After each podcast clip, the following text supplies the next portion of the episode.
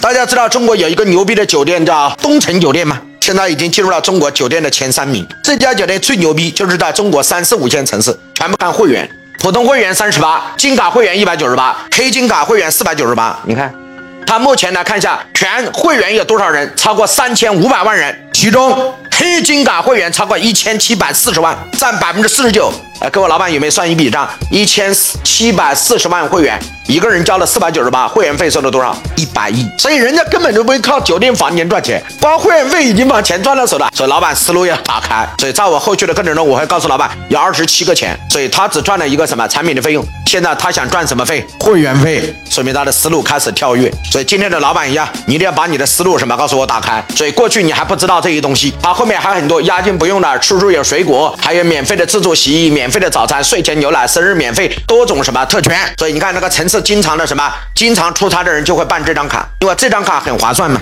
比那所有的什么汉庭酒店呢、什么如家酒店的这些酒店的卡都要划算。所以四百九十八块就很划算，我也办了一张，经常到处走啊，到处跑啊，对吧？觉得住五星级酒店一晚上八九百、一千多不划算，对吧？住一个不大好的酒店两三百，好像自己也委屈自己。所以住他的酒店三百多块钱一个晚上，但是很划算，因为我可以打六折、打五折，等于一个晚上才花一百多块钱，但是住着很舒服，跟那些什么四五百块钱的酒店差不多的。所以为什么有新的酒店崛起啊？他们用新的什么商业模式来做啊？所以这是我大家分享的关于什么会员费是怎么回事。